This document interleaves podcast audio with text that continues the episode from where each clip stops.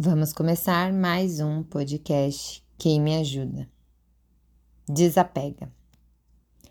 Quem me acompanha nas redes sociais sabe que estou organizando uma ação de arrecadação de brinquedos, roupas, livros e alimentos para o Dia das Crianças de uma comunidade carente em Carapicuíba. E aqui em casa, vira e mexe, eu faço um cato de tudo que não serve mais nos meus filhos para doação. E dessa vez não foi diferente. Mas toda vez que eu, que eu faço isso, eu percebo uma certa resistência em meu filho Rafael. Ele tem um apego tão sincero por tudo que fico até com dó de forçar a barra. E aí eu vou trabalhando com cuidado para que ele não sofra após a doação. Hoje em dia, no meu trabalho, tenho esse mesmo cuidado. Eu digo hoje em dia porque já passei por uma situação bem complicada Logo no comecinho da minha vida profissional como PO, não tinha experiência nem maturidade para entender. Essa cliente em questão era amiga da família e de balada de longa data. E por ter essa intimidade, acredito que não fui tão cuidadosa em estimular o desapego. E até hoje me sinto triste em lembrar. Mas aconteceu e não tenho mais como mudar. Mas de uma coisa eu tenho certeza, eu aprendi muito com esse erro. E vou contar por que, que eu errei. Em 2015, a filha dessa cliente devia ter 9 anos. E em meio às roupas do, do tamanho atual, tinha também roupas de bebê, kit de berço, entre outras coisas que não faziam mais sentido estar ali. Isso é, seguindo a lógica da organização mas nada ali tinha ou deveria ter uma lógica. Essa cliente tratava de um câncer há 12 anos, que inicialmente era de mama, mas que, quando descoberto, já estava no sistema linfático. E a gestação dessa filha aconteceu em meio ao tratamento, que teve de ser interrompido para que a criança pudesse se desenvolver com, sem sequelas, né, com toda a segurança. O nome de sua filha é Vitória já que ela nasceu saudável e isso já é um motivo de vitória, né? Então, ela guardar todas aquelas recordações era mais do que lógico. Entendem por que eu errei? Hoje em dia, quando eu escuto, ah, mas fulano tem que fazer desapego. Ah, mas para que guardar tanta coisa?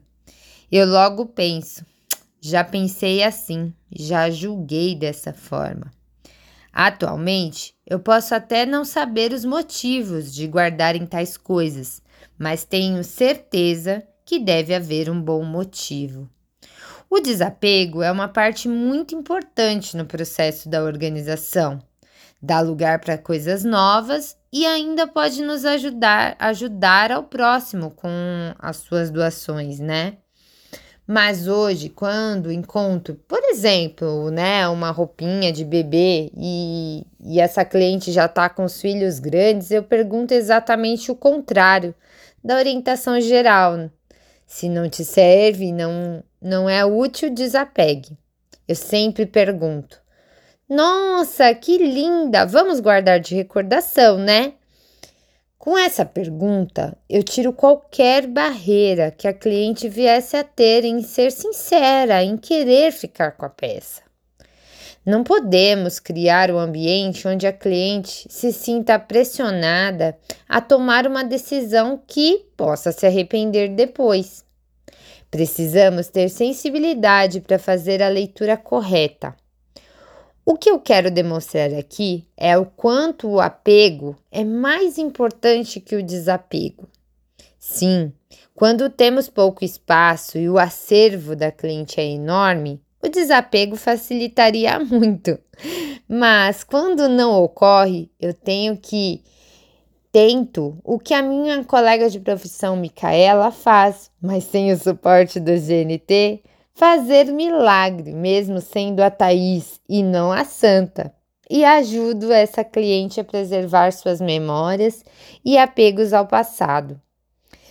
Sei que não levamos nada desse mundo e que memórias do que vivemos é o que importa. Mas se para manter essas memórias vivas For necessário guardar algumas coisas, guarde-as. Mas se não tem nenhum apego e não usa mais, doe, desapegue. Essa doação pode virar um momento inesquecível para guardar para sempre em sua memória. Essa cliente que relatei lutou como uma guerreira, mas em outubro do ano passado ela nos deixou e seguiu para um outro plano. Portanto, aproveitando que estamos no Outubro Rosa, deixo aqui o convite para que todas façam os seus exames regularmente e cuidem-se.